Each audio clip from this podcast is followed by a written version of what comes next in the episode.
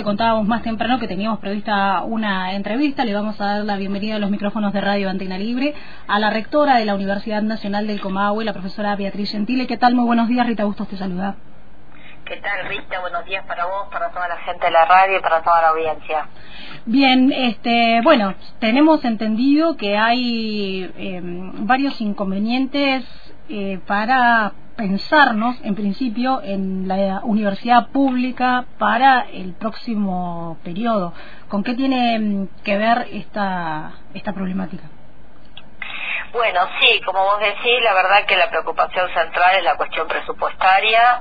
eh, nosotros, como rectores y rectoras de las 57 universidades nacionales, estábamos esperando una definición respecto al presupuesto, no teníamos interlocutor. Lo que el día de ayer surgió fue una nueva, una nueva resolución del Poder Ejecutivo Nacional, donde en principio se prorrogaría el presupuesto 2023 eh, en las condiciones del presupuesto ejecutado, que era una de las bueno, dudas que teníamos, si iba a ser el prorrogado según la ley o el ejecutado. Eso nos estaría diciendo que, bueno, que para el 2024 lo que va a haber es lo que hubo hasta acá, eh, con lo cual no está incorporada la pauta inflacionaria ni ningún tipo de régimen paritario para los claustros docentes y no docentes, ni los no sabemos qué va a pasar ni el aumento para las becas y por supuesto ni el aumento para los gastos de funcionamiento que incluyen todos los tarifazos que se van a ya anunciados por el DNU, ya anunciados con respecto a gas, al, a electricidad, servicios en general. Eso nos pone en una situación muy grave porque, bueno, nosotros eh, queda claro que como le va a pasar a todos, desde las familias hasta las instituciones, este, este congelamiento o esta prórroga de lo ejecutado sin tener en cuenta lo que ya está sucediendo con la inflación, bueno, nos deja eh, en condiciones muy precarias para poder afrontar el próximo año. Sí, bueno, teniendo en cuenta que, en, a ver, si lo contamos para atrás, 365 días, la inflación está cercana al 180% y para el año que viene se espera que se supere ese, ese número. Estamos, bueno, vos ahí no mencionabas la cuestión, por ejemplo, de los servicios este, que aumentarían todos los cuadros tarifarios. Ayer eh, recibíamos la noticia de que eh, Camus y Gas del Sur, que quien provee en nuestra zona el servicio de gas, para la zona nuestra estaría pidiendo un incremento de la tarifa del 550%, con lo cual eso, digamos, impacta negativamente en las condiciones también de funcionamiento de la universidad. No se trata solamente, digamos, de, tener las aulas abiertas o, o pagar los salarios, sino también que estén en condiciones. Exactamente, vos lo has dicho, ese es un problema muy serio porque además vivimos en Patagonia, con lo cual el gas y nuestra mayor parte del calendario académico se desarrolla precisamente en los meses donde, bueno, las temperaturas bajan. Eh, para nosotros es un grave problema, nosotros igualmente ya comenzamos a ver la forma de gestionar o de llegar a acuerdos con las prestadoras de los servicios, a ver de qué manera podemos obtener, si no subsidios, que bueno, que el gobierno, el Ejecutivo Nacional se ha negado a cualquier tipo de subsidio, ver de qué manera podemos vamos a enfrentar esto, ¿no? Como parte de las gestiones que nos corresponde como, como conducción de la universidad. Igualmente, creo que en eso no son solo las tarifas de luz y gas, también hay que pensar en los gastos que tienen que ver con la limpieza, con los servicios de limpieza y sobre todo hay que pensar que la UNCO está en 10 localidades diferentes esas 10 localidades tienen proveedores diferentes también, eh, provinciales, locales, por lo tanto para nosotros es muy complejo establecer un, un marco de acuerdo donde lo vamos a hacer, pero vamos a tener que tratar de sentarnos a dialogar con cada una de las prestadoras para cada una de las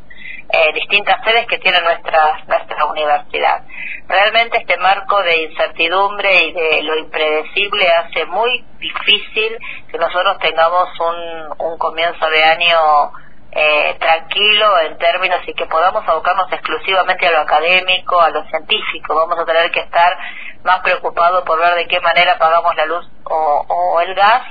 eh, y no precisamente por mejorar nuestra calidad, nuestros proyectos de investigación, nuestra oferta académica, algo que, que nos pone en una situación realmente que no que no nos imaginábamos sino que, que no queríamos estar.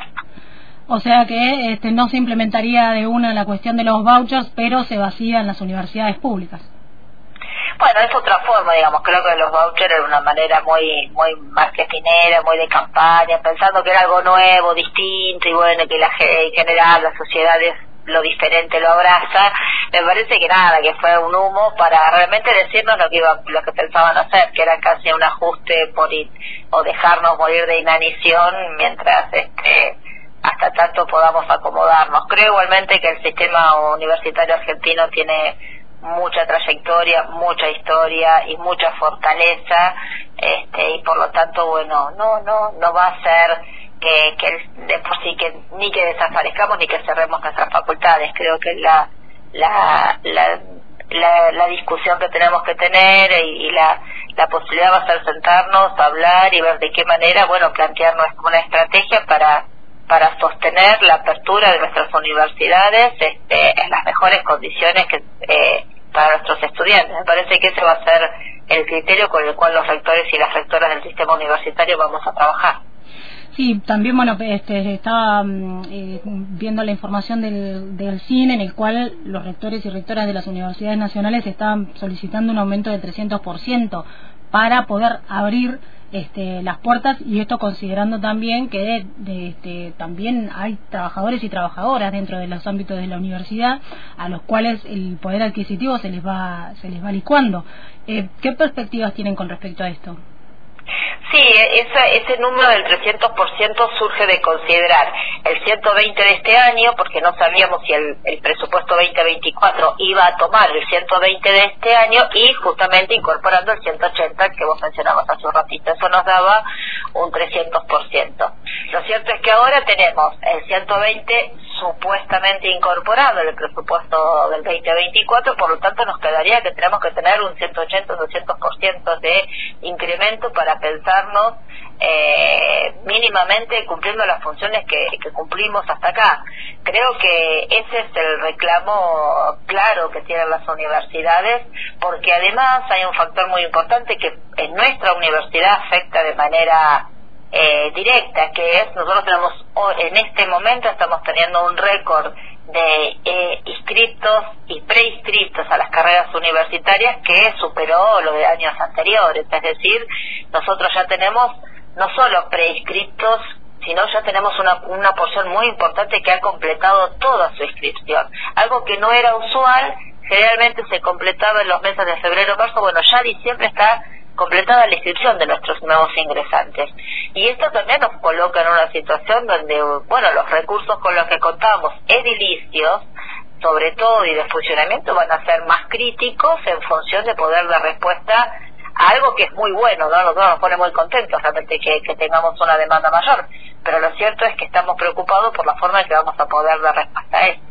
Eh, rectora, con respecto a los fondos para investigación y bueno y este ataque constante que sufre el CONICET y quienes lo integran también, ¿qué opinión le merecen? Bueno, la verdad que lo de CONICET es algo muy grave. Nosotros estamos tratando de justamente ver cómo nos va, cuáles son los casos que afectarían a, en nuestra universidad. Sí sabemos, porque el CONICET es un organismo dependiente del Ejecutivo Nacional, y sí sabemos que por el decreto, este famoso DNU que deja 7.000 eh, trabajadores eh, en la calle. Ahí tenemos alrededor de un total de 166 trabajadores de CONICET que entrarían dentro de este DNU, según lo que ha informado la propia comisión de trabajadores de, del CONICET, ¿no? Es decir, no sabemos si de estos 166 hay gente de personal de apoyo que tiene que ver con nuestra universidad, estamos haciendo este relevamiento, pero también nos preocupa porque, bueno, todo el sistema científico se ve realmente dañado. Eh, por ejemplo, aquellos que también se les informó, o por lo menos está informalmente dicho, que las becas que se ganaron en términos de becas, becarios que hayan accedido a, a, digamos, a una beca de CONICET para doctorado, bueno, serán efectivas en cuanto haya presupuesto. Con lo cual, esto ya pone una traba muy importante a la al, al, camino para seguir durante el año, ¿no? Eh, en principio lo que nos están informando es que, bueno, todavía por parte del responsable sea Salomone como nuevo director de CONICET y no nos olvidemos que el CONICET está dependiendo de una secretaría que es de innovación Ciencia y Tecnología. Es una secretaría, bueno, por supuesto que perdió rango de ministerio, como tenía el gobierno anterior, pero además quien está a cargo de esa secretaría es alguien que no proviene del campo científico, sino que es, viene de la administración de empresas y por lo tanto hace dudar que, bueno, cuál va a ser la estrategia que va a seguir para, para justamente sostener la investigación en, en la Argentina, ¿no? Eh, nosotros estamos muy preocupados por esto porque, bueno, Comahue es una de las universidades de la Patagonia eh, que más investigadores tiene, que más investigadores independientes, becarios, eh, investigadores de CONICET tiene. Acabamos de abrir, junto con la directora saliente del CONICET, se acaba de abrir la sede Confluencia aquí en Neuquén. Y la verdad que, bueno, esta noticia es otra de las tantas que se suma a, a la incertidumbre a la preocupación. Bien, Beatriz, le agradecemos el contacto con Radio Antena Libre. No, gracias a ustedes y bueno, eh, a disposición. Un abrazo. Bien, estábamos en contacto con la rectora de la Universidad Nacional del Comahue, la profesora Beatriz Gentile. Estábamos hablando sobre, bueno, estos eh, anuncios que se han realizado recientemente, ayer nomás, en relación al, presupuesto eh, que va a reiterarse el 2023, se va a reiterar en el 2024, y cómo esto afecta a las condiciones en la Universidad Nacional del Comahue, no solamente las condiciones en las que se dicta clases, sino también los salarios este, y la calidad y acceso a la educación pública y gratuita.